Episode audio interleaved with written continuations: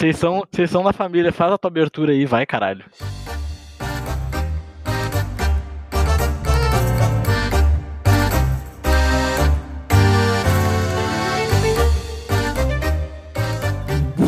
Boas, queridos ouvintes. Está no ar aqui, ó, gurizada, o No Próximo Melhora.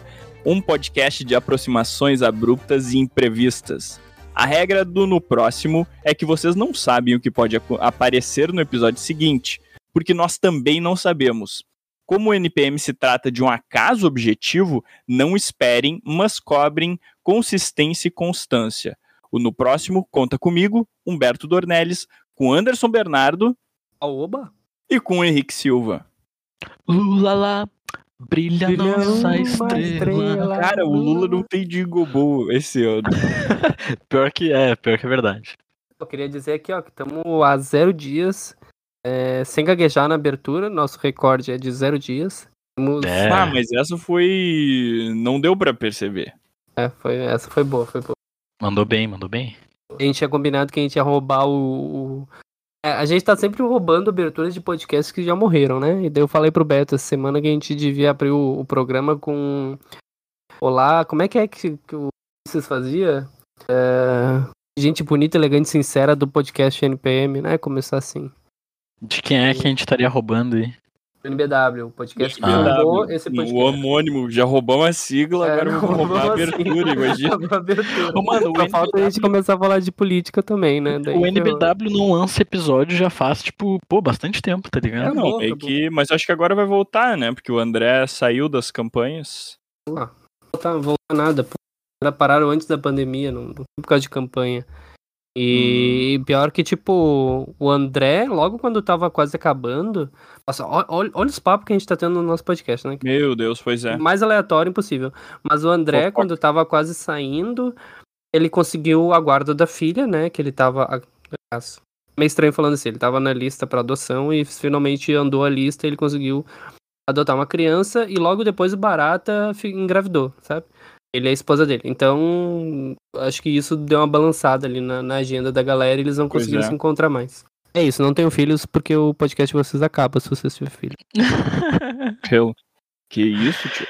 Ah, cara, quando eu tiver filhos, eu queria avisar vocês que vocês vão ter que ter responsabilidade sobre eles também. Afinal de contas, vocês serão padrinhos, é isso mesmo. Ah, uma, uma boa pauta, boa pauta. notícia boa... aqui. Boa. você trazer isso que eu tenho uma pauta.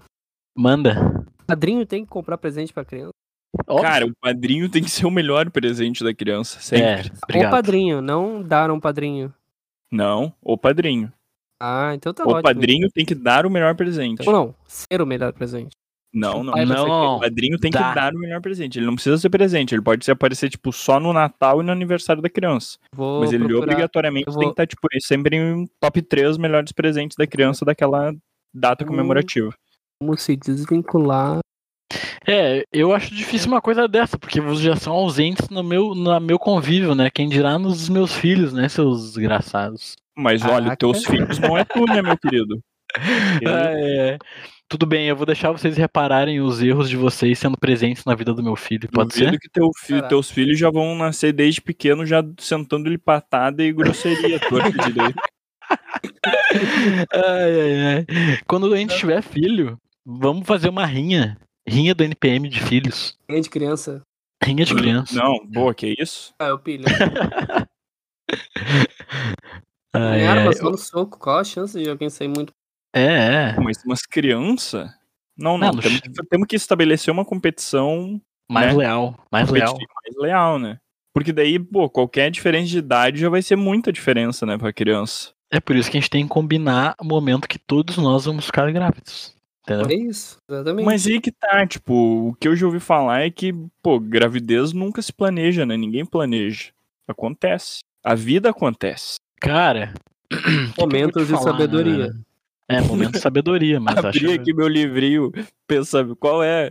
Como é que era aqueles livrinhos que tinha tipo, sempre? Pensa, Todo mundo é, tem na casa da avó. positivos sabe? do dia, tipo um bagulho assim. Pensamento do dia, isso aí.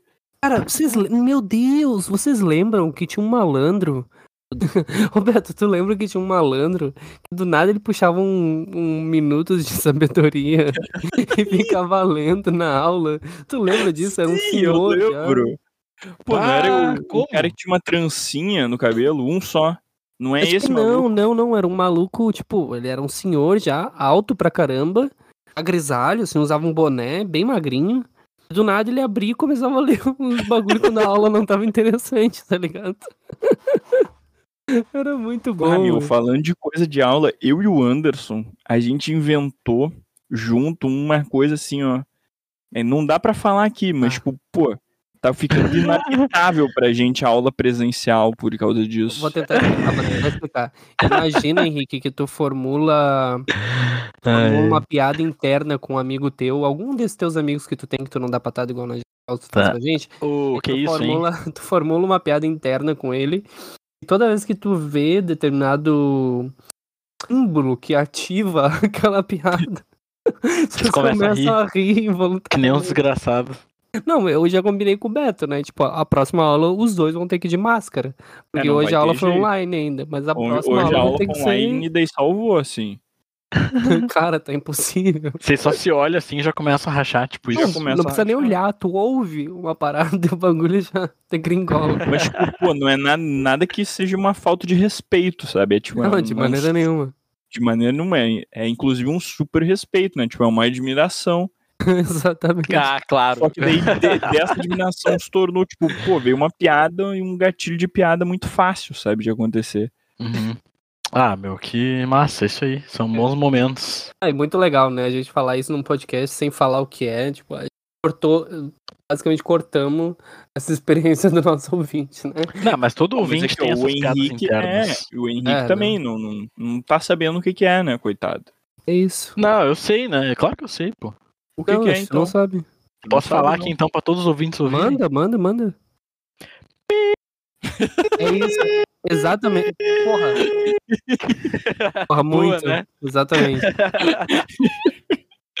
Ai, sabia.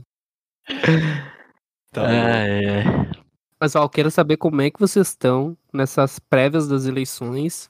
É, como é que tá o coração? O que, que vocês estão sentindo? Tipo, tão ansioso pra cacete, tão feliz que vai dar bom, tão achando que vai dar ruim. Eu, eu já vou adiantar aqui, ó. Eu acho que, porra. Olha o que tu vai falar, olha o que tu vai que falar é? aí. Não, não. Ah, ô Anderson, tu sabe que tua boquinha é maldita, hein? Tu agora é demais. E É. ainda, pá, E faz ainda dá uma acontecer. risada depois, né, Beto? A gente É. sabe bem, né, dessa boquinha aí E do ainda Anderson. sela, sabe? Sela o bagulho e acontece. Então, ó, Vocês querem me Fala. retirem? Eu posso me retirar. Vocês Não, não, fala. tu pode falar, mas fala o que a gente já- quer ouvir. Já joguei pra vocês aí, vai. Já bora. fala o que a gente quer ouvir. Ô, Anderson, fala aí o que a gente quer ouvir. Não, mas, bah, a ge- a gente ia combinar de não entrar nesse assunto, né? Mas não tem como não entrar. E, tipo, pô, o programa provavelmente vai sair com, com o resultado já feito, né? Com um bom resultado, hein? Com Deixar bom registrado. né? resultado, né? E, mas, bah, meu, tô, tipo, numa tensão e só que eu tô tentando jogar ela toda pra, tipo, ah, ficar lendo coisas o tempo inteiro, sabe? Pra não, não parar, não precisar ficar pensando nisso, sabe? Mas tô extremamente tenso, sabe? É, meu, eu. Essa semana até tá, parece que, pô, demorou demais pra passar, né, velho? E Ah, aí. tá? E aí parece que tu fica numa assim. De que tu não consegue se concentrar muito nas coisas, bem se tu falou, assim, tipo, tu não consegue tocar as coisas como se nada tivesse acontecendo, assim, né? Meio, meio, meio complicado, mano. E hoje, ainda pra ajudar, eu recebi a porra de uma fake news do meu chefe, que ele fez claramente pra me sacanear. É um, era um videozinho do Eduardo Leite de 2018, tá ligado? Dele dizendo, declarando, assim, dizendo que ia voltar no Bolsonaro, não sei o quê. Daí, quando eu vi aquilo, assim, eu falei, filha da puta, tomara que perca, desgraçado. Daí eu me liguei, né, que era de 2018, né, meu? Porque o bicho é. até agora não, É, não, não seja, se nada de posicionou, assim. news, né? Eu ia dizer nada de fake news, né? É, é, não, na verdade, no contexto, assim, contexto, foi meio né? falso. É, foi, é foi, foi, foi fora de contexto. Mas é isso, assim. Pô, ontem era aniversário do Lula, né? Fui até lá na barraquinha do, do MDB pegar uma figurinha de 45, mano. Olha aí. Daí. Cara, que momento, hein? A que ponto chegamos, hein, meus queridos? A chegamos? que ponto né? chegamos? Nossa, a que ponto chegamos que simplesmente Eduardo Leite é a nossa melhor opção, tipo, Sim. e Ah, não dá vocês nem pra pensar. Promoção de desgra- com a eleição desse desgraçado ainda. Tô, ó, Pelo menos uma vitória tá garantida, pelo menos. É, uma tem que estar tá garantida, né? Ah, se não dá, encrenca em dobro, não dá. Como já diria Jesse James. ai, ai, ai. É, mano, mas vai dar, vai dar, vai dar. Vai ser amargo, mas vai dar. Pô, domingo, né, velho? Pô, domingo, velho. Vai ser loucurada, cara. Eu não sei o que vai acontecer segunda-feira, tá ligado? Vocês já pensaram o que, que vai rolar depois que sair os resultados que o Bolsonaro perder? E aí que tem aqueles pronunciamento oficial? Ah, pra mim é, essa é a merda, né, meu? Porque o cara tá, tipo, armando a cama pra não aceitar, tá ligado? Pra... E aí eu não sei se ele vai ter força ou não vai ter força. Mas eu tô com medo dos ah. mini Bob Jefferson da vida é, que vão sair isso, fazendo isso bosta. Sim, né? é. é, isso aí sim. Aí Mas volta, volta aquilo que eu já disse 300 vezes nesse episódio. Rolar a guerra civil nessa desgraça desse país. Tem espaço pra fazer as trincheiras aqui em casa. Eu ensino a galera a tirar cima, pega nada. Eu vou, eu Molotov. Vou. Não, mas bah, aqui em casa já estão prontos. Esses dias eu e o meu padrasto já passamos no diretório do PT e pegamos bandeiras do PT pra já ah, meter que fazer o bandeiraço. Achei que tu ia falar, já pegamos bombas no diretório do PT. Ah, não, tá. isso aí não vamos pegar, isso a gente fez em casa. boa, boa, boa. O cara, eu vou acompanhar as, as apurações lá na casa da avó, né? E o vizinho dela, tem um vizinho que é bolsonarista, ele tá inclusive com uma bandeira do Brasil estendida. E, cara, amanhã de manhã eu simplesmente vou ir comprar foguetes, tá ligado? Junto com outro amigo meu. E domingo de noite a gente vai acender um sinalizador e, sem querer, um foguete vai atingir a janela da casa do, do Ademar, que eu acho que, se eu não me engano, é esse o nome dele. Ah, eu queria dizer então... que, assim, como tutor de pet, né, eu sou, eu me posiciono no exatamente oposto ao que o Henrique acabou de colocar. Eu sou ah, contra os fogos de Moralista!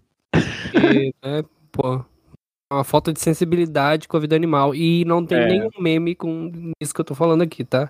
Eu vou fazer uma é, coisa muito acho. mais inofensiva, que é eu estou estocando cerveja. Independentemente é, do resultado, eu, acho... eu, terei o que fazer na noite de domingo. Não, acho que se embriagar é, é, único, é uma coisa que converge, né? A gente ganhando, vencendo, vamos, a é, embriaguez vai vir. É, Mas agora, olha... bah, vou ter que acompanhar o Anderson aí com, com essa colocação acerca dos fogos de artifício, porque, né? Afinal de contas, a gente não tá sozinho no mundo e temos que pensar com os outros seres também, né? É. Ah, vamos catar vocês dois, velho. Foda-se. Eu vou, eu vou botar uns algodão no ouvido do Bido lá e ele vai comemorar com a gente. É tudo eu, nosso, eu adorei, eu deles, adorei, né? Eu adorei que essa colocação do Beto aí veio junto com uma, quase uma questão teórica, antropológica, assim, de fundo. Eu acho muito engraçado como a antropologia vira galhofa muito fácil, né? Do se a gente falar alto de determinada forma, o negócio é muito galhofa, né? Se compor com os outros seres do mundo, assim, tipo, ah, os tá não humanos. Eu achei isso da Dona Harry. Tá louco, velho. É, fala isso, mas adora um bifinho na chapa, né, Beto? Conta aí. Comendo. Não tem nada a ver, né? Uma coisa é a sobrevivência. Tem a ver. Tem a... Uma coisa é a sobrevivência. O cara caça, o cara simplesmente caça o. Ah, eu não ah, eu lá em Venâncio. Meu, se vocês continuarem nessa a gente não vai conseguir publicar esse episódio. O que, que, que, que o Beto falou? Eu não sou o quê? Eu não sou CAC, pô. Quem é CAC é teu pai.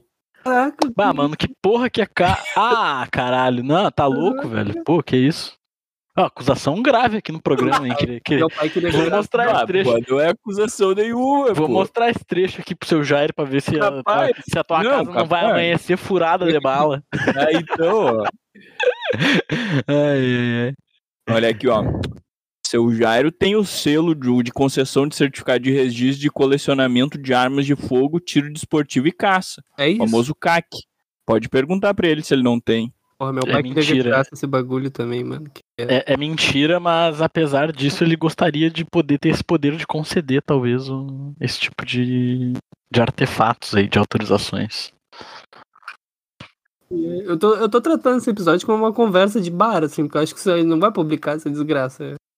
É, eu vou deixar registrado aqui que o seu Jairo, que o meu pai não é o Roberto Jefferson, tá? Pro ouvinte que tá, que tá escutando isso aí, um, tá? Um Ele eventual, é contra esse tipo de comportamento. Pra um eventual agente da BIM que esteja escutando também esse episódio, eu quero dizer que tudo que eu falo aqui é em tom de humor, e, né?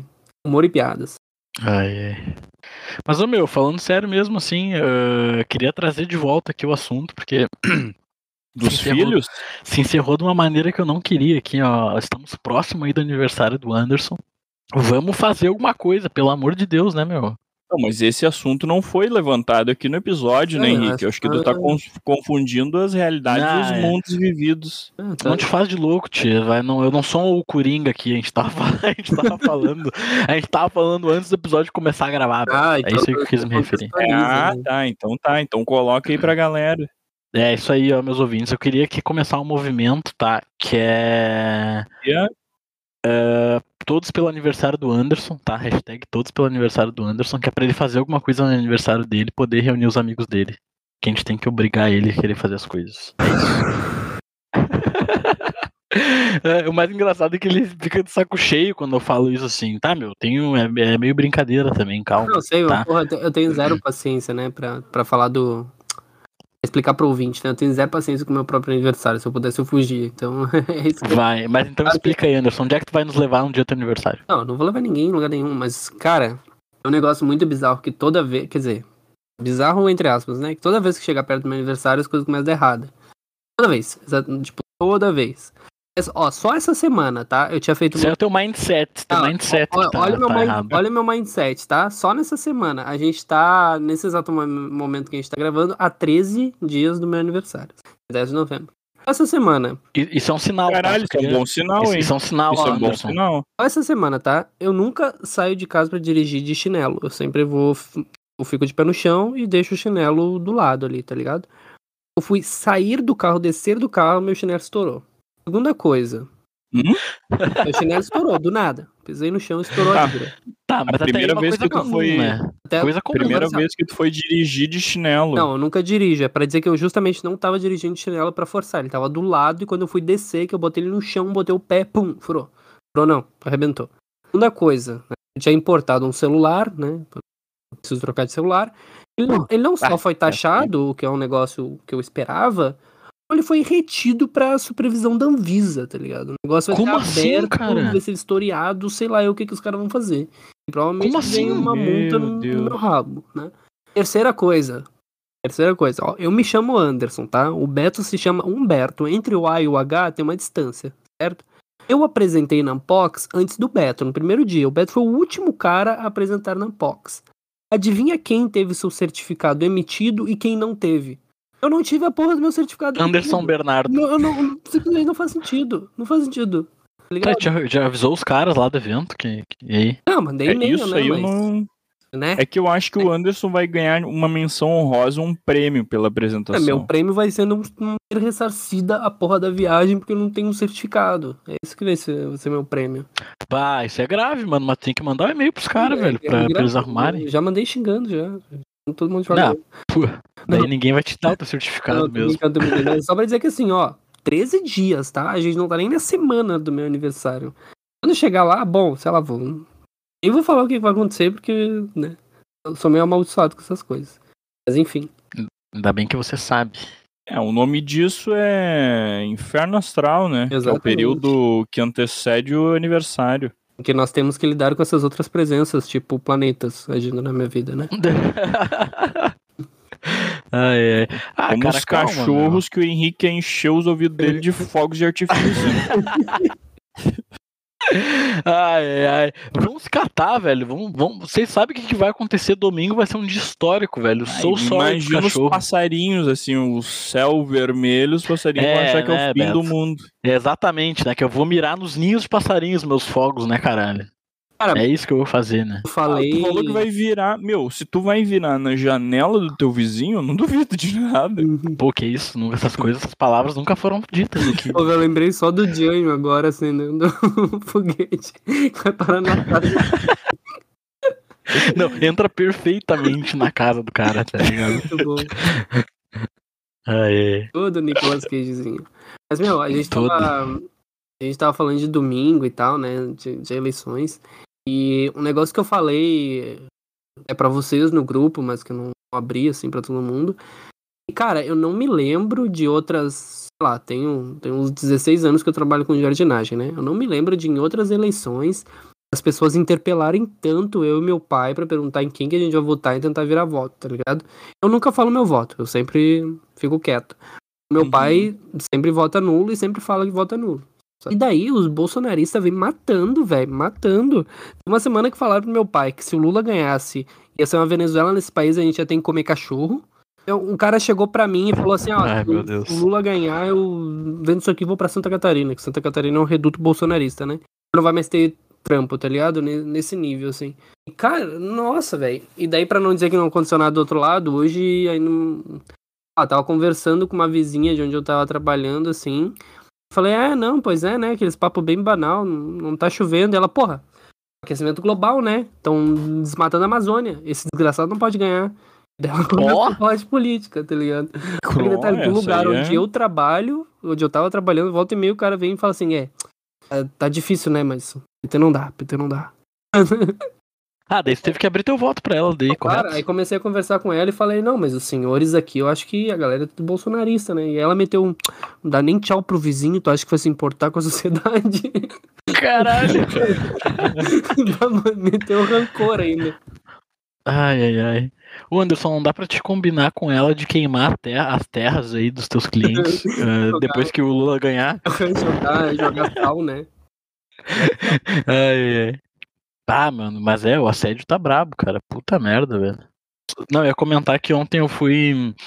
Eu acabei entrando no trabalho onde eu tô trampando hoje, e aí eu, não, eu acabei não fazendo o exame admissional, né? Daí ontem eu tive que. Enfim, por questões burocráticas, daí ontem eu fui fazer. E aí a gente tava. Ontem, como. Enfim, vai datar aqui, foda-se, né? Ontem era aniversário do Lula, e daí a gente saiu ali do escritório e foi dar uma passada lá no largo, ali, né? Atrás do mercado público. E a gente foi tudo com camiseta do Lula, do PT, tá ligado? E aí eu, depois de tarde, quando eu fui fazer o exame admissional, velho, eu cogitei mudar a minha camisa, assim, que eu tava com uma camiseta Lula 20, do, eh, 2022, porque eh, eu fiquei com medo, cara, de, tipo, eu fiquei com receio, assim, de chegar lá no. Chegar lá no lugar pra fazer o exame e, tipo, alguém me constranger de alguma maneira, tá ligado? Aí, aí que bom que, tipo, os meus chefes, pelo menos é, me incentivaram assim, não, meu, vai, vai com a camiseta, vai com a camiseta do PT, foda-se, tá ligado? Daí eu fui lá, todo brilha uma estrela. Mas, bah, fiquei, fiquei tipo, bah, vai que esse cara me avacalha aqui no exame, tá ligado? Faz algum bagulho que, que, não, que não deve ser feito. Mas daí deu tudo certo. Aqui também tá tenso, assim. Porque ontem também, ontem justamente, a, a mãe foi. A gente. A mãe foi no centro para renovar o contrato dela, tinha que assinar alguma coisa na prefeitura. E aí, chegando na prefeitura, ela vai conversar, o Chagas vai conversar com outro secretário, o cara começa a falar assim: ah, vai votar no Bolsonaro, né? Não sei o que, tem que votar no Bolsonaro. Imagina, porra, na porra da prefeitura. E o que, que tu vai falar? Ah, não, vou votar no Lula. E bah, o Chagas disse que quase se pegou no palco, maluco, né? Que queria empurrar a mesa deles, ou sei o que, já dá-lhe um. E- Cara, é muito e, engraçado. mas imagina o que, que tu vai falar e aí os caras não vão querer fazer as coisas pra ti, sabe? Sim, vão te Tipo, é prejudicar. troca, tipo, é troca de serviço por voto agora. Cara, eu, eu tenho zero coragem de fazer qualquer coisa, tá ligado? De botar. Pode me chamar de pelego, de cagão, sei lá. Não boto nem adesivo no peito, tá ligado? O máximo que eu fiz foi botar uma camisa vermelha, assim, pra, pra ir votar e olhe lá. E só que eu acho muito engraçado, né, que meu pai tem esse negócio de que ele só vota nulo sempre, e ele tem a liberdade de chamar todo mundo de vagabundo, e não sei se é porque ele tem cara de maluco. Ninguém se atreve. né? A galera até tenta, não, mas veja bem, né, tipo, menos pior esse ou aquele, ele, ah, umas imundícias, tá ligado? Ô, cara, isso deve deixar os bolsonaristas muito irritados, tá ligado? Tipo, chegar e falar um bagulho assim. O Bolsonaro é um vagabundo como o Lula, tá ligado? Eles, eles devem. Claro que uma pessoa que vai votar no Lula Não, quer dá ouvir uma um- coisa dessa também, né? Exatamente. Mas Dá um eles- tilt na cabeça, né? dá quem um tilt na cabeça, dá um tilt na cabeça. Porque tu tá tão preparado pra, tipo, ser o extremamente, o extremo oposto que, sei lá, tu não sabe argumentar com alguém que vai anular o voto. né? É, Tu exatamente. fala que os dois são merda. E... Aí tu vai ter que meter o argumento do menos pior toda vez. Cara, a população brasileira, né, numa de sociólogo aqui, ela não é de esquerda, ela não é conservadora, ela não é liberal, ela é um monte de coisa, tá ligado? E meu pai é o exemplo disso, assim, tipo, meu pai é o cara que ah, acha que é uma merda a gente ser desarmado, que depois disso, depois que desarmou a população, a bandidagem tomou conta, e só, é o cara que é contra Bolsa Família, essas coisas.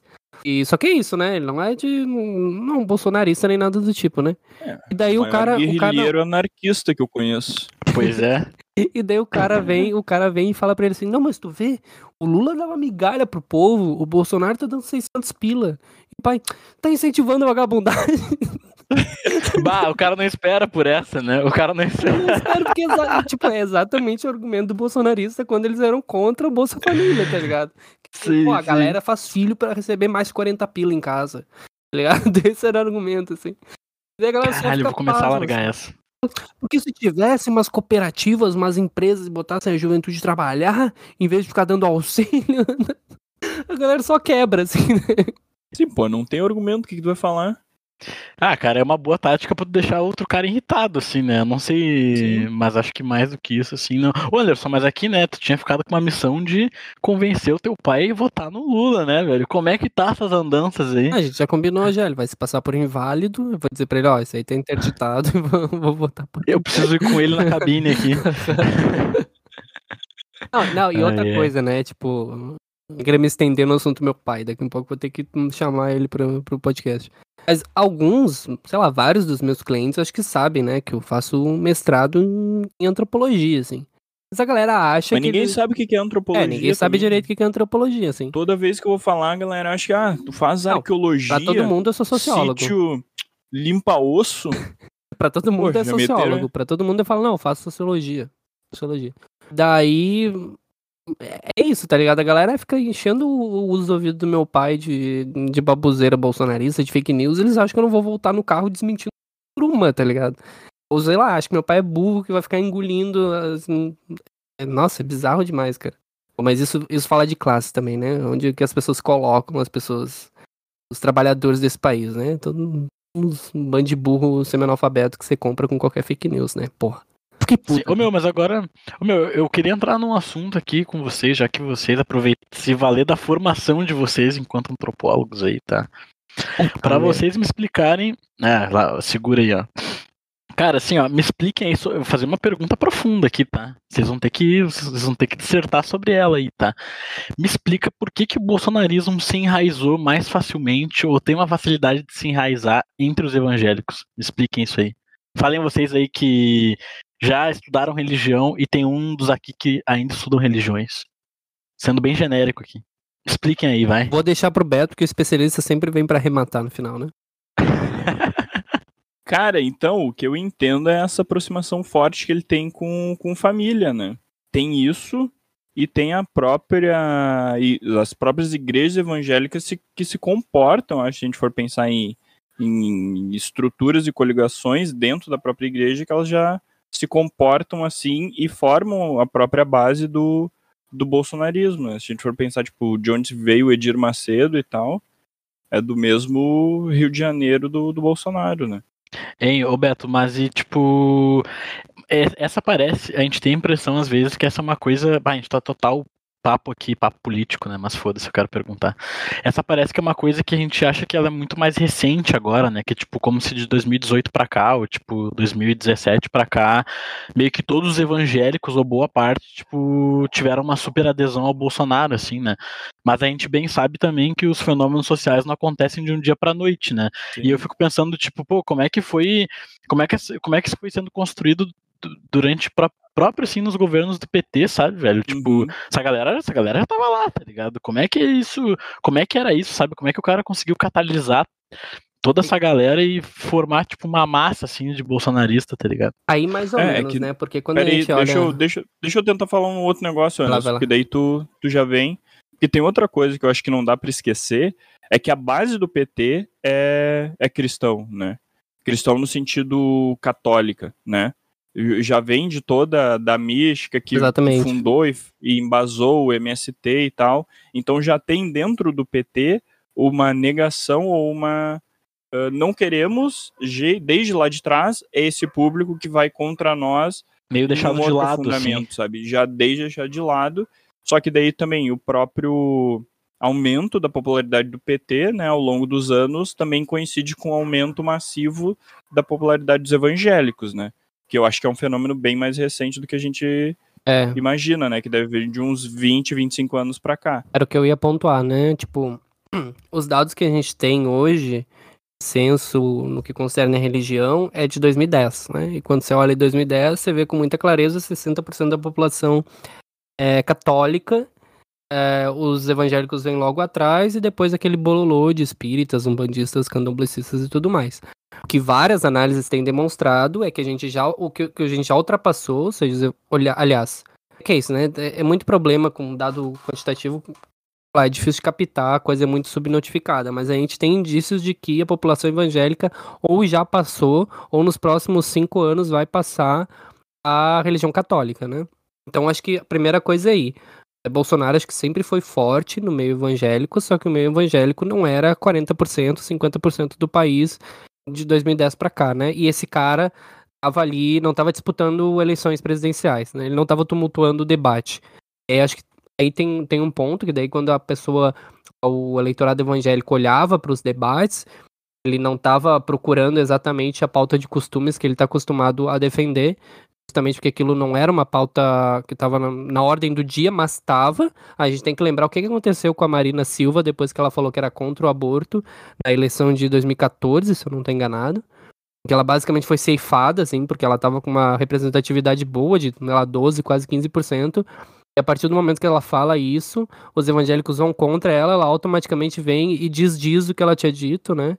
Isso cria basicamente em terra as... Não, peraí, ela tinha, ela disse então, quando ela estava bem nas pesquisas, que ela era a favor do aborto. Sim, em aí alguma entrevista, alguma coisa, ela, dela, ela deu a entender e aí que daí era ela se diz isso, tá? Exatamente, tá. daí ela vem no Twitter, se, mas aí o, estrago já tinha sido feito, né? Eu acho que desde aí a gente já consegue é, aliás, você pensar, né, que Marina Silva era uma representante evangélica que ela recebia 12%, 10% de votos, já é uma coisa bem considerável, né? Em pensar que tinha Dilma do outro lado, Aécio do outro lado, um monte de figurão. Né? E, enfim, mas eu acho que, tipo, nesses últimos anos, o Bolsonaro ele soube captar uma pauta de costumes de uma forma que nenhum outro candidato é, foi capaz, assim, né? E eu lembro que uma vez eu estava discutindo numa mesa de bar com a galera das sociais, assim, e, sei lá, eu sempre fui muito um pé atrás para discutir coisas com a galera das ciências sociais, porque a, a, coisa estremece muito rápido. Mas eu falei assim, ah, eu acho que o Bolsonaro tem um potencial muito forte, porque cada, sei lá, cara, cada canto pobre que você ir hoje em Porto Alegre, qualquer vila, rebimboca, vai ter uma universal, vai ter algum tipo de igreja evangélica lá no meio. Nem que seja assim, tipo, a casinha mais bonitinha daquela rua estrupiada vai ser uma igreja evangélica. Então ele tem automaticamente um eleitorado gratuito que vai fazer campanha para ele sem precisar fazer nada. E essa galera tá alimentando, sei lá, a população carente, tá articulando festinhas de Dia das Crianças, de Natal, de não sei o que nas ruas. Sabe, tipo, ela tem uma articulação social evangélica que é muito forte, né? Uma adesão muito potente. Bom, isso soma-se a isso a fake news, mamadeira de piroca, é, banheiro unissex e todas aquelas baboseiras. Sabe, a coisa cola muito rápido, eu acho. Assim. Sim, o caos, caos perfeito no bagulho. O caos né? perfeito. É, assim. dá, pra, dá pra fazer outra comparação com isso, a gente pensar uh, em termos espaciais na, nas diferenças entre catolicismo e, e os evangélicos, né? Tipo, que espaços esses, esse pessoal tá, tá ocupando e quais são as estratégias de expansão, por exemplo, né? Porque, por exemplo, enquanto o catolicismo, né, a igreja católica está ocupando os centros da cidade, né? E aí os centros mais culturais, às vezes, aí, lá, em cidadezinhas pequenas que nem Venâncio, é a, é a igreja católica que tece, né, e define como as quadras vão ser, né? A cidade começa em torno da igreja os evangélicos eles espraiam e ramificam muito mais, né? Eles estão, claro, podem estar no centro, mas eles estão nas periferias do centro e nas periferias da cidade, né? E aí tu tem um espraiamento muito grande dessa religião, e aí é uma religião que tem muito mais contato com, e diário, né, semanal, com, com as populações mais pobres, né? Por isso que também tem, tem uma grande tem um grande vínculo de populações pobres uh, com o bolsonarismo, né? Que a gente acha que é uma coisa muito. Que, que não faz sentido, né? Se a gente for pensar nesse, nesse nível. Mas se a gente for comparar essa, esses estilos de e estratégias de ramificação e de captação de pessoas, né, é quem tá por perto, né, conversando contigo diariamente, né? Quem tá, tipo, pô, É, te ajudando nos perrengues do dia a dia. E você né? pensar o que que a, a Basílica de Venâncio Aires, que fica no centro da cidade, faz pela cidade como um todo, né? Pode ter até ações que visam a cidade como um todo, mas aí é isso. O todo é muita gente, não conecta com tanta facilidade. Uhum. Agora, se quarta e sextas vai ter culto na paróquia, que é do lado da casa do cara, sabe? E é, assim, tem que ele não vá, que ele vai ouvir, né, por causa de né, alto-falante e tudo mais, eu acho que é isso, tipo, cria uma outra proximidade. É, tem o lance também de que, assim, durante muito tempo as religiões afro ocuparam também o lugar periférico, né, da, das cidades. Claro que nunca com a mesma adesão, né? Ainda levando em conta essa questão da subnotificação, que eu acho que a população afro-religiosa é muito maior do que os censos mostram, várias questões. Mas a gente tem que ver também que, tipo, é, as religiões evangélicas crescem no, no bojo de fazer um duplo movimento, né? Primeiro, atacar as religiões afro, demonizar essas religiões, também é um, é um negócio que cola muito fácil, porque você cria estereótipos muito facilmente ali. E segundo, é assimilar, tipo, dinâmicas das religiões afro. Coisas do tipo, ah, a pessoa recebe o Espírito Santo. Isso não, não seria uma coisa que é prevista em Bíblia, em qualquer outro lugar, que a pessoa vai falar em línguas porque recebeu o Espírito Santo, desceu na cabeça dela, ela começou a rodopiar, sabe? Cara, isso é uma performance religiosamente tipo, afro-brasileira, tá ligado? É um tipo de coisa que eles aprenderam a. a eu não- e aí eu não tô falseando, não tô dizendo que não é Espírito Santo ou que. Sei lá, sabe? Esses termos eu não entro, assim, mas. É pra dizer que a dinâmica foi mudando, né? A dinâmica de interação. Tipo, eles travam batalhas no, no púlpito, assim, das igrejas, sabe? Ramificações que vão jogar muito com os jovens. Até o Beto chegou a fazer pesquisa com todo um uso multimídia, de luz, de, sabe, de sonorização, de aplicativos e tudo mais. Então, eu acho que essa, que essa galera, ela- eles efetivamente trabalharam para captação de novas pessoas. E a partir do momento que o bolsonarismo se, se copla, se acopla, claro que não é automático, né? Nem todo evangélico vai ser bolsonarista, mas é, é muito difícil você, fugir da palavra da pessoa que você confia e ouve duas vezes por semana, no mínimo, sabe? Acho que é, que é muita coisa, assim. Sim, não, tem um investimento muito grande, assim, em, em comunicação e em difusão da comunicação nesse sentido, né? E, tipo, é como que a, que a, que a mensagem vem, né? Daí, por isso que é fácil também pensar, tipo, ah, como que eles chegam no Zap Zap, né? E aí, como que isso se torna o grande vetor que ninguém conseguia mapear, que ninguém conseguia ah, apreender desde as últimas eleições, né? E aí tem uma coisa que eu acho interessante, é que, tipo, ah, e aí fazendo um contraponto, que dizem que o Lula não usa telefone celular. O Lula não tem WhatsApp. E agora Cara. que ele tá pegando o que, que é essa dimensão desse negócio, Tu sabe? sabe que teve, ele teve no Flow, né? Não sei se vocês até talvez devem ter, ter visto alguns cortes e tal.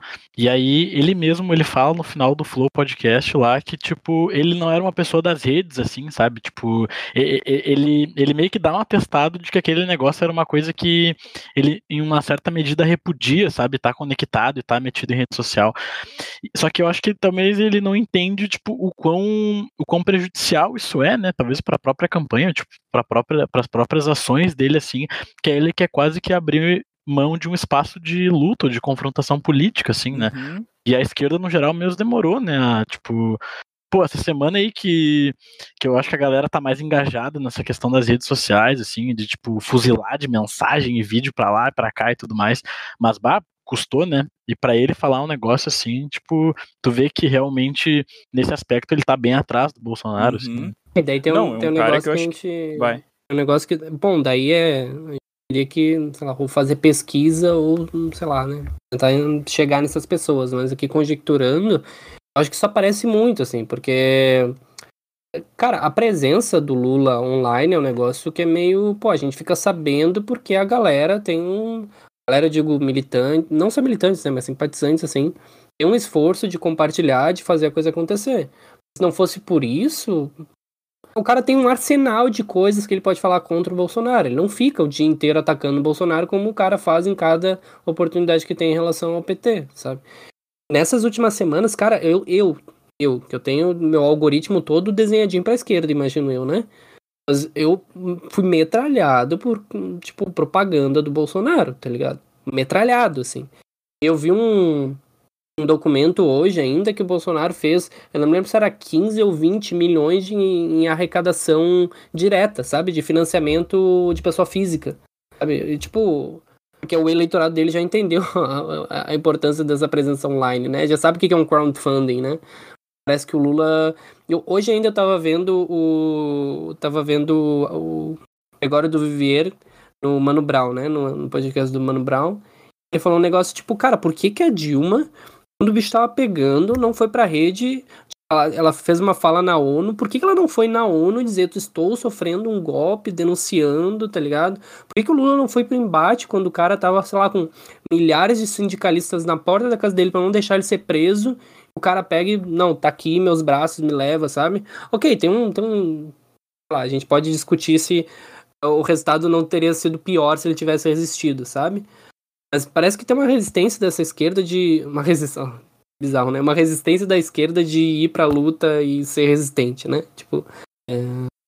Eu enxergo de uma outra forma. Eu acho que tem, tem mais um respeito com, tipo, essas instituições, sabe? Diferente mesmo quando elas estão desabando joga... na tua cabeça e, tipo, você foi mesmo, mesmo. varrido Isso é um processo de impeachment é. de, tipo, completamente espúrio, sabe? É, de não usar essa, e daí, tipo, essa crítica grande, ah, no, no 7 de setembro o cara fazendo campanha política, sabe? Tá, não vamos fazer isso, sabe? Tipo, não vamos usar qualquer espaço como espaço de campanha, sabe?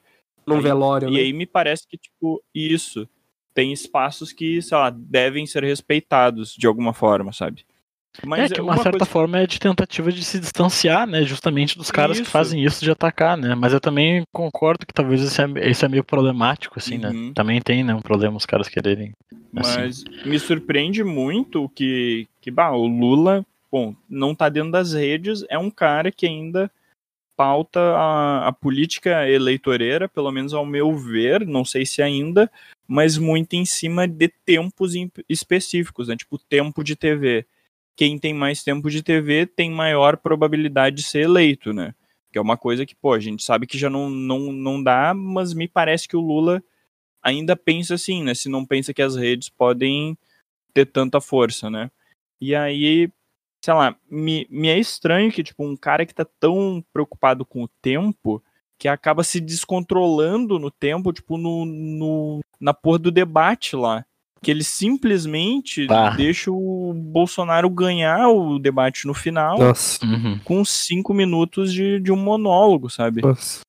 Eu tava vendo Perdeu, aquele. Perdeu a mão total. Eu e o Beto, a gente tava vendo aquele debate e eu cravei pro Beto. Tipo, depois desse debate, o Lula perdeu a eleição, tá ligado? Porque eu achei a performance do Bolsonaro impecável, assim. Porque ali o descontrolado foi o Lula, que teve que rebater tudo que é mentira uhum. e não conseguiu trabalhar. Porque o Bolsonaro simplesmente fugia das perguntas. Ou sei lá, Henrique, tua janela é cinza e eu quero saber por que que tu deu um socão no Beto. Aí o Bolsonaro falava, ah, engraçado você falar em cinza, porque tinha. Você tava com uma cueca cinza quando roubou dinheiro, sabe? Tipo, ele fazia umas, umas conexões completamente esdrúxulas, fazendo uns ataques. Só que, tipo, cara, ele se manteve na linha, ele não falou merda, merda, digo, né, nenhum absurdo. E, e é isso, soube usar o tempo, e o Lula não, não, não soube, assim. Agora, o que me deixa muito embasbacado, assim, daí pra um outro lado, né, pra um lado positivo, é pensar que o cara foi preso, tipo, o cara foi achincalhado, o Partido dos Trabalhadores quase, tipo, não, não ia morrer, né, mas passou por Pô, é, é, muito treta, né? a galera, e a galera falando, quase... pô, o que que a gente faz? Eu lembro muito, a gente tava falando do NBW antes, né? No podcast de política, eu lembro muito da galera falando, pô, quem são as lideranças do petismo, tá ligado? Porque a, a figura do Lula é tão grande que uma vez preso, não tem novas lideranças para que conectem da mesma forma que o Lula faz. Ou seja, o PT de fato tomou um baque assim com a, com a prisão do Lula, né? Pô, é um cara com problemas de comunicação nas redes, como a gente tá falando, pelo menos né, nessa comunicação que seria mais agressiva, mais, mais expositiva, e mesmo assim o cara tá na frente das eleições, tá, tipo, leva 50 milhões de votos, sabe? Tipo, porra, é impressionante, tá ligado? É impressionante. Vai ser reeleito pela terceira vez. Vai, vai, vai. Por, com, com a força aí de todos os votos, de todas as pessoas. Mas o que eu ia dizer para vocês é que, tipo assim, ó, tá. Só retomando o bagulho lá da, dos evangélicos, tá? Isso a gente pode talvez chegar numa conclusão comum que é um problema, né? Tipo, vocês concordam comigo que o bolsonarismo acoplado junto com os evangélicos é um problema? Do tipo, a fé virou um negócio e agora tu tem evangélicos aí que, tipo, sei lá, vão totalmente contra aquilo que, sei lá, Jesus pregava, tão, tão à beira aí de querer, tipo, bater na galera e, e uns bagulhos completamente fora, assim, né? Mas, cara, como que a gente. E aí eu vou usar essa palavra, acho que é bem isso que deveria ser feito, tipo, tentando e aí, isso que é um problema, porque isso soa como um ataque à fé das pessoas, mas isso precisa ser desmantelado de alguma maneira, tá ligado? Tipo, esses espaços eles têm que ser retomados ou, ou desmanchados, tá ligado? Não dá para tipo deixar irrestritamente essa galera crescer, não sei, e talvez um caminho seja seja atrelar de como que essa galera como que esses pastores aí que enriqueceram de umas maneiras bizarras, tipo, mostrar como que esse negócio virou um negócio, né? Mas, tipo, pô, como é que tu desfaz isso, sabe? Essa galera vai estar tá aí pelos próximos anos enchendo a porra do saco, tá ligado, velho? E aqui, com todo respeito ao se algum ouvinte evangélico e tal, eu acho que não, mas, né, se for o caso, né, a gente não tá aqui atacando a fé da pessoa, mas, tipo, pô, isso é um problema, tá ligado? Tipo, isso é um problema o bolsonarismo acoplado dessa maneira uh, nesse aspecto religioso, assim, né? Tipo, pô, como é que tu resolve isso, tá ligado? É, é uma questão que vai de teologia até, bom, como é que a esquerda vai fazer para dialogar com essa galera, para desfazer o estrago que as fake news fizeram, assim, para tentar uma aproximação, assim, né? Porque, sei lá, eu tomo muito cuidado para falar essas coisas. É, quando a gente tá falando bobagem, tá falando bobagem, mas quando tá falando, né, tipo, sério, tem que falar sério. É, mas, cara, assim, não dá certo você pensar processo de secularização de um país, simplesmente deixe de lado religião ou crie uma ideia de que a religião é uma coisa ruim, é, né? Como, sei lá, o discurso marxista besta, porque quem fala isso com certeza não é um marxista sério, né? A ideia de que a, a religião é o ópio do povo, né? Que é um negócio que a galera tira do contexto do, do, do Marx e tal, e faz um espantalho em cima. Mas assim, não adianta você ficar batendo em cima de religião e achar que, tipo, demonizar a população evangélica, que, diga-se de passagem, é majoritariamente preto e pobre, vai resolver alguma coisa, sabe? Isso que você falou, ah, não quero bater na fé de ninguém, eu também não bato na fé de ninguém, não é minha fé. Assim, tem que achar um jeito de desmantelar essas coisas, né? Porque senão, assim, Bolsonaro cai amanhã. Primeiro, se ele não for preso, ou mesmo sendo preso, ele vai continuar sendo uma liderança de direita, sem precedentes, não tem outra liderança de direita no Brasil com a engaje como ele, e, segundo, tipo, ah, os bolsonaristas continuam aí, né? Assim como os trampistas continuam tumultuando nos Estados Unidos, sabe? É... E no caso do Trump, é, ainda, né, ele sofreu uma série de revés que fizeram com que ele ficasse meio isolado até fora das redes sociais. Isso não vai acontecer com o Bolsonaro, provavelmente, né? E, enfim, né? a gente vai ter que dialogar com essa galera de algum jeito. É, não, com certeza. E só pra não, não, não, não deixar simples, né? Uh, eu acho que essa galera evangélica não é, não é uma unidade, né? Tem, tem muitas diversidades ali dentro, né? São muitas pessoas, tanto que, tipo, ah, tem uma aproximação, uma tentativa de aproximação do Lula com o público evangélico.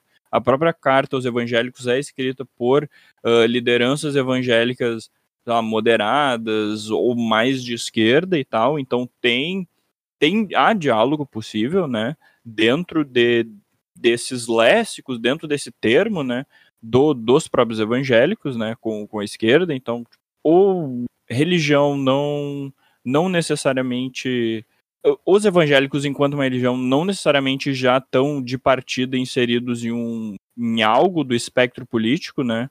Os evangélicos não necessariamente são de direita, não são necessariamente de centro, né? Pode ser, não tem uma relação direta sobre. E aí também tem uma coisa que a gente tem que pensar, é que o público do, do os, os, evangélicos são majoritariamente o público do Bolsonaro, mas o público do Bolsonaro não são só os evangélicos. Então tem uma série de outras pessoas, populações ali que compartilham coisas com esses evangélicos que formam esse público. Né? Então não é só um problema de religião e de um, de um imoralismo religioso, sabe?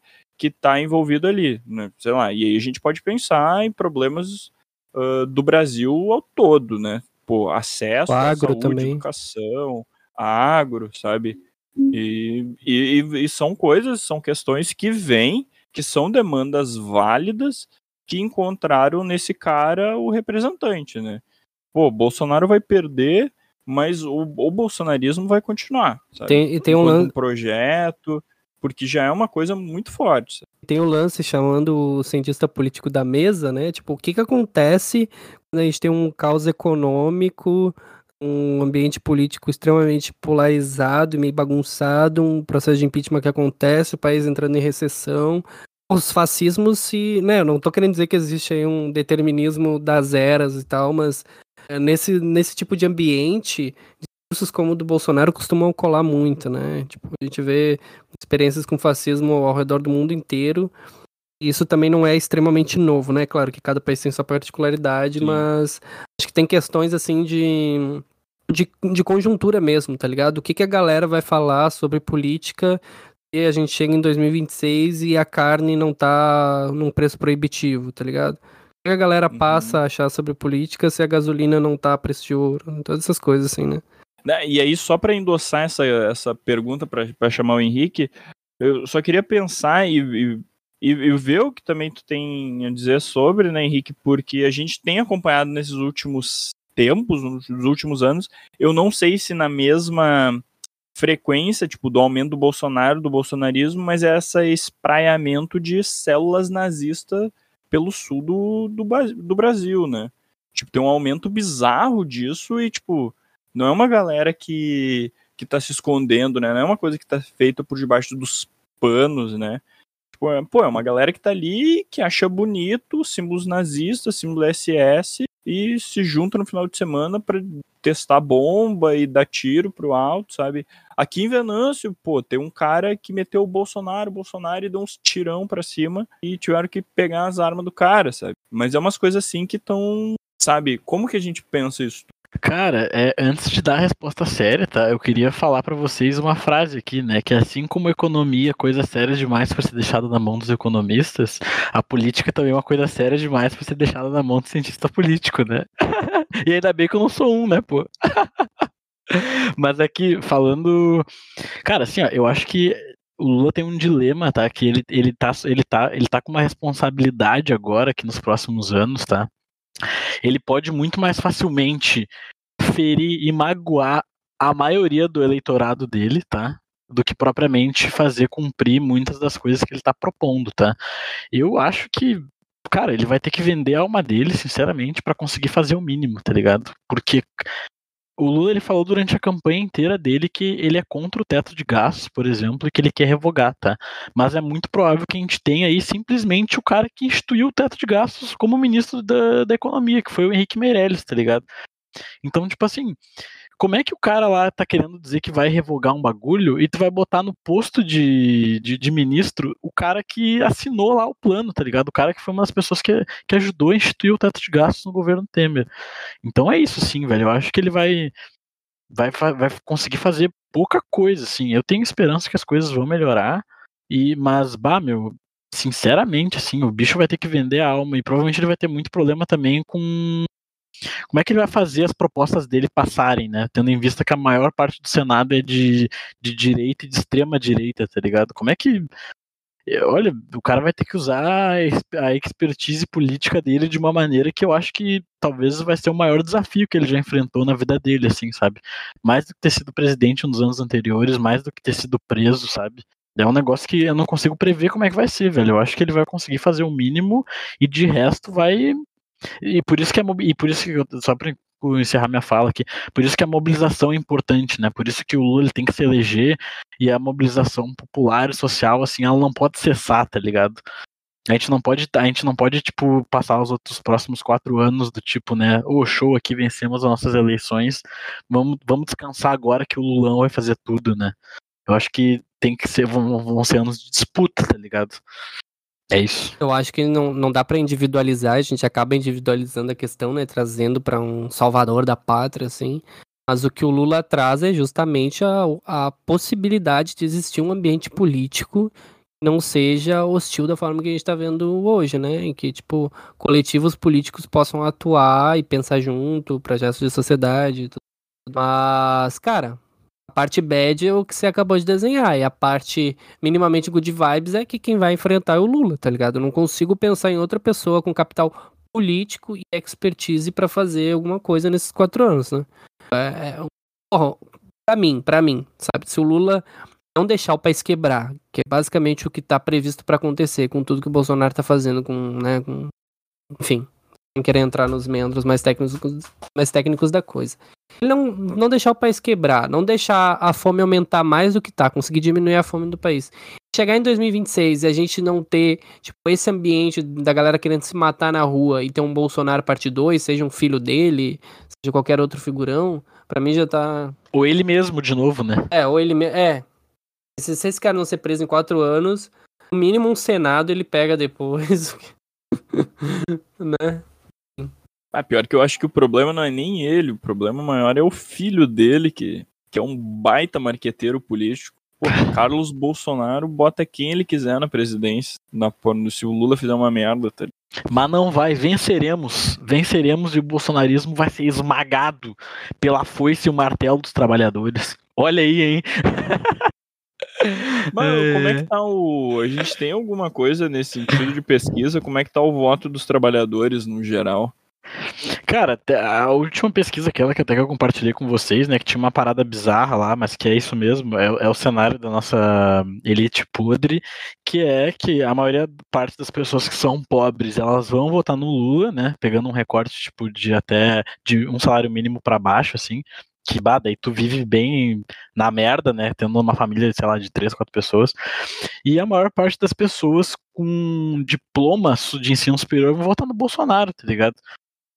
Então, assim, velho, o bagulho é mandar pro gulag todo mundo que tem ensino superior. Na brincadeira. Tô tentando fazer umas piadas para deixar o clima mais leve aqui. Não, o jeito que. Ah, isso é um negócio que é aí literalmente, né? Puxando a sardinha pro nosso lado, muita pesquisa e assim, ao, ao, ao longo de muitos anos para entender o que que aconteceu.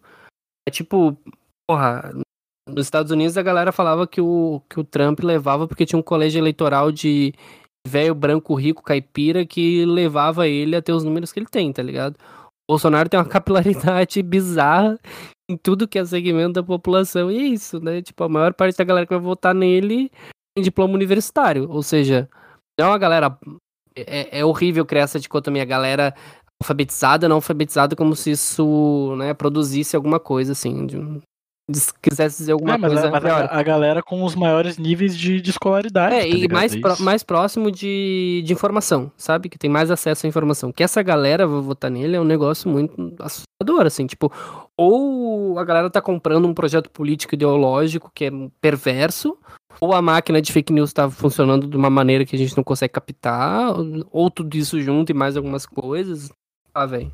É, não, a solução vai ter que ser alguns anos de muita grana para mamata nas ciências humanas por aí, Brasil e. Espero, né? Pô, e pelo menos vai... isso, né, velho? que o Lulão injete no... dinheiro nas bolsas, né, né Beto No Anderson. fim da ressaca, vamos ver se alguém tem uma, uma intuição gloriosa. Podia, podia ninguém tá tendo nem esse papo, né? A gente podia estar tá conversando, tipo, tendo a conversa leve que a gente propõe para essa droga desse podcast. Aí estamos aqui quebrando a cabeça com isso. Por quê? Porque falta investimento nas áreas de humanas. Porque se tivesse investimento nas áreas de humanas, a gente estaria em um outro cenário, né? A gente estaria voando, assim. O Brasil, o principal país ah. da, da América, terceira potência mundial e bomba nuclear sendo produzida. Imagina, foda, foda. foda. 2009. Andando de Tesla aqui no, Ameaçando invadir Israel. Não, ameaçando. Para libertar o povo palestino. ameaçando retomar a bacia da Cisplatina e tomar o Uruguai e a Argentina. No... ah, caralho. Ai. É, vai ter que ser. Não, mas, bah, se Deus quiser, ano que vem voltamos para tipo 2006, Brasil voltando a embalar Grêmio saindo da segunda divisão. Ah, te fuder, rapaz. Essa foi a... ai, ai. Ah, tá, começou a dar bem. errado, né? Aí Pô. começou a dar errado. Foi aí que... começou a dar. Pois é, cara, essa é uma boa análise, Beto. Eu consigo fazer uma comparação da decadência da política brasileira com a decadência, com a decadência do tricolor do gaúcho. Depois de 2016, tudo começou Tudo a piorar, com- velho. Não teve a Libertadores 2017? É, mas a gente pode, a gente pode É um assumir que aquela Libertadores foi cagada, tá? Foi Tá bom? cagada, foi cagada. Tá, meus queridos, faz aí quem é que vai puxar o encerramento. Que a gente já tá aqui a. Não, pô, temos que, tem- temos que meter as dicas culturais, né? Tem de dicas aí pra nós, Henrique, enquanto eu pego as minhas aqui. Cara, eu tenho aqui, ó. Eu tenho duas dicas, tá? São dois documentáriozinhos que eu vi na Netflix que eu achei trimassa. Bah, pera aí, pô. Semana passada, último episódio eu fui dar dica de livro já tomei um come. Daí agora eu vou dar dica de documentário aqui na Netflix, que todo mundo tem acesso a uma Netflix piratinha, e aí aqui sou recriminado. Mas queria falar aqui, ó. O primeiro documentário que eu queria falar pra vocês assistirem, que amantes do espaço e dos, do, do mundo astronômico, que é um documentário que é do Challenger, que foi aquele acidente lá do lançamento que aconteceu nos anos 80 lá nos Estados Unidos, que, enfim, os caras foram lançar lá o ônibus espacial e ele acabou explodindo, tá ligado? Poucos segundos depois do lançamento. É um puta documentário, assim. Eu, eu terminei de ver o documentário e depois que tu olha o documentário, claro, né? sempre- eu fico pensando assim, cara, como é que isso foi acontecer? Porque tinha todos os indícios que ia dar merda e os caras mesmo assim liberaram, tá ligado? Então é um bagulho que vale a pena olhar aí. Mais uma vez, a, as grandes mídias e cinematográficas fazendo entretenimento em cima de tragédias, mas eu diria que é um documentário muito interessante, vale a pena olhar. E o outro, para fechar nossa, nosso papo político aqui, é o Democracia em Vertigem. Vocês dois já devem ter olhado, talvez, mas eu nunca tinha olhado, e desde final de semana tava de bobeira e resolvi olhar. Fiquei emocionado, tá? Ouvindo o discurso do Lula lá antes dele ser preso, tá? Lágrimas escorreram por essa face. Mas é um documentário muito foda, gurizada. Vale a pena vocês olharem aí, ficar indignados e. Sei lá, que bom que domingo a gente vai vencer, tá ligado? Que vai ser um, vai ser um novo momento da nossa história. Essas são as duas dicas culturais que eu tenho pra dar. Eu, tô, eu tenho uma dica, são duas também, então, na verdade. Ah, a primeira é uma série da Netflix, ah, pô, que dá uma raiva, dá um pouquinho de raiva, assim, mas é bem legal. É, Vizinhos, eu acho, uma coisa assim. The Watcher, é em inglês, e mas traduziram para Vizinhos alguma coisa. É, é massa, é bem massa a série, assim, ó, recomendo. Ass- assisti muito rápido. E a segunda é uma, uma indicação de leitura de um quadrinho super famoso chamado Mouse, que é do Art Spiegel, e ele conta, através das histórias que o pai dele conta, ah, a experiência do, do nazismo para um judeu. Né, que o pai e a mãe dele foram para campos de concentração e tal, ele tem toda essa passagem, e ele, e ele, ele narra a história conversando com o pai dele mais velho, e assim, daí tu pensa, putz, ele acompanhando assim uma figura que, que envelheceu, que passou por tudo aquilo e o jeito que ele vive hoje, briga o tempo inteiro com o pai, é, é sensacional. E ele ainda faz isso o tempo inteiro com, com uma metáfora, né? Tipo, as pessoas na verdade são, são animais, né? Tipo, os judeus são os ratinhos, os franceses são os sapos, os alemães são os gatos. E ah, é bem massa, bem uma leitura muito gostosa e muito rápida, assim, apesar de ser tipo ter um, um quê super forte de fundo, né? Ele torna muito, sei lá, tu consegue ter muita empatia por tudo aquilo, sabe? Mas ao mesmo tempo é, é um entretenimento muito bom. Cara, eu simplesmente não tenho dicas, assim. Fui procurar em podcast, série, coisa que eu vi, não achei nada né, que eu tenha visto nos últimos dias. Eu tô com um problema de foco ferrado, então não ando lendo direito, não ando assistindo nada direito. Então, sorry, I'm so sorry, não tenho. Se eu pudesse dar uma dica pra todo mundo, é tipo, vá no terreiro, é, toma um passe. E domingo vota como? E domingo, né? Vamos de Lulão da Massa. E se você é do Sul, por favor, do Milk 45. Eu tive que pesquisar o número do cara, que eu não sabia, né? Porque eu não achei que ia precisar votar esse desgraçado. É, por favor, né, gente? Pra nós outros. Por favor, né? Vai, É, gente. e se- e tu é de São Paulo, né? Vota no Haddad também, né? Pelo amor de Ah, Deus, não. não. vai eleger aquele cara de canalha Aqui, ó, lá. aqui, ó, achei, achei uma. Achei uma. uma indicação. Pô, os você- livros que tu comprou lá, Anderson. Se você é de qualquer. Bah, tem um bom então. Bah, tem um bom, tem um bom. Pera aí que eu vou pegar já já. Mas antes disso, um meme, tá? Uma dica de meme. Procura aí, seja do lugar que você for. No, no país, procura o vídeo do Eduardo Leite e do Onyx Lorenzoni Do discutindo. Chaves? Versão Chaves. É, versão Chaves, melhor ainda, mas discutindo lá o ajuste fiscal, um negócio assim. É o. Melhor que o seu. que é o Onix simplesmente não conseguindo falar coisa com coisa. Pera aí que eu vou só pegar o, o livro que eu vou indicar. Ô Henrique, qual o seu plano financeiro para recuperar o Estado? Aquilo é, eu vou até botar um trechinho na edição nesse final. Cara, é ridículo, né, velho? Bah, pelo amor Ó. de Deus. Melhor que o seu, contra o seu. Muito diferente do Tudo seu. que você fez ao contrário. Esse é o melhor, né? É Adoro. uma carta do Uno, Adoro. né? O reverso, tá ligado? É, uma, é um reverse, é um reverse. Aqui, ó, pra galera que tá nos assistindo, que é do nosso de apoiadores, tô mostrando aqui na, na telinha, tá? Ó, Uma coisa que a gente não fez, a gente conseguiu fugir, foi falar sobre nossa viagem, e do Beto, mas a gente esteve aqui representando o sul do país, representando a UFRGS. UFRGS. UFRGS. Eu sou do Sul. pam, É só olhar pam, pra é ver. só olhar pra ver que eu sou do Sul. Não, olha, criaram uma campanha. capim. é por isso eu ó, sou não. assim. cara, mas falando em voz alta, parece meme, né? Era dois.